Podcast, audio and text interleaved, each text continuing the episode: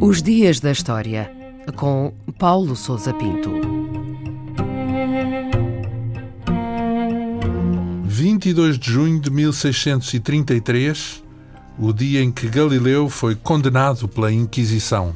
Foi nessa data que o Tribunal da Inquisição emitiu a sentença contra Galileu Galilei, acusado de divulgar uma falsa doutrina e de não ter cumprido a decisão de um julgamento anterior ocorrido em 1616. A decisão final deu como culpado das acusações de suspeita de heresia por continuar a defender as ideias de que é o Sol que permanece imóvel no centro do universo e não a Terra, e que esta se move, e que continuou a fazê-lo apesar de ter sido informado de que estas ideias contrariavam as Sagradas Escrituras. Em consequência, o Tribunal intimou a rejeitar de forma clara estas opiniões, condenou a prisão por tempo indeterminado e proibiu a publicação das suas obras, tanto as existentes como as que viesse a escrever no futuro. No dia seguinte, a sentença foi comutada em prisão domiciliária, regime em que viveu até ao fim dos seus dias. Galileu foi forçado a rejeitar as suas ideias, mas a tradição afirma que terá igualmente proferido a célebre expressão e por si move, isto é, porém ela move-se, que se tornou uma máxima do valor do conhecimento científico. E o que é que podemos dizer deste vulto, eh, Galileu, e qual é o contexto que explica esta perseguição de que foi alvo? Galileu Galilei nasceu em Pisa em 1564.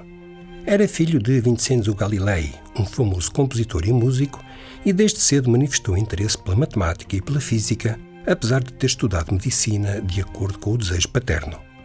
Foi professor de geometria e astronomia na Universidade de Pádua, ao mesmo tempo que se debruçava sobre uma série de problemas científicos, nomeadamente a existência das marés e a natureza dos cometas.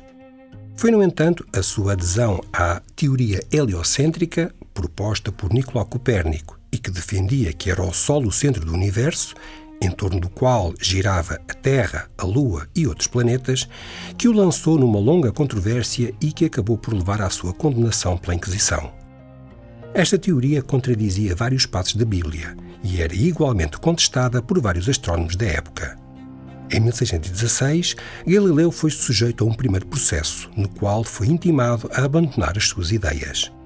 Foi a publicação de um novo tratado, em 1632, que o colocou novamente sob a alçada da Inquisição, sob suspeita de heresia.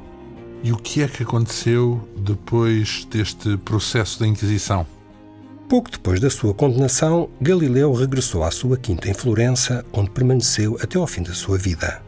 Dedicou os seus últimos anos a escrever um novo tratado que foi publicado nos Países Baixos como forma de escapar à proibição em vigor. Porém, o seu estado de saúde declinou rapidamente. Em 1638, cegou completamente e veio a morrer quatro anos mais tarde, com 77 anos de idade. A proibição de publicação das suas obras pela Igreja Católica só foi levantada no século XVIII, embora só no século seguinte tenham desaparecido todas as suas objeções ao heliocentrismo, que entretanto havia sido largamente adotado como norma pela comunidade científica. Em 1992, o Papa João Paulo II lamentou o tratamento dado pela Igreja a Galileu e reconheceu os erros cometidos no seu processo.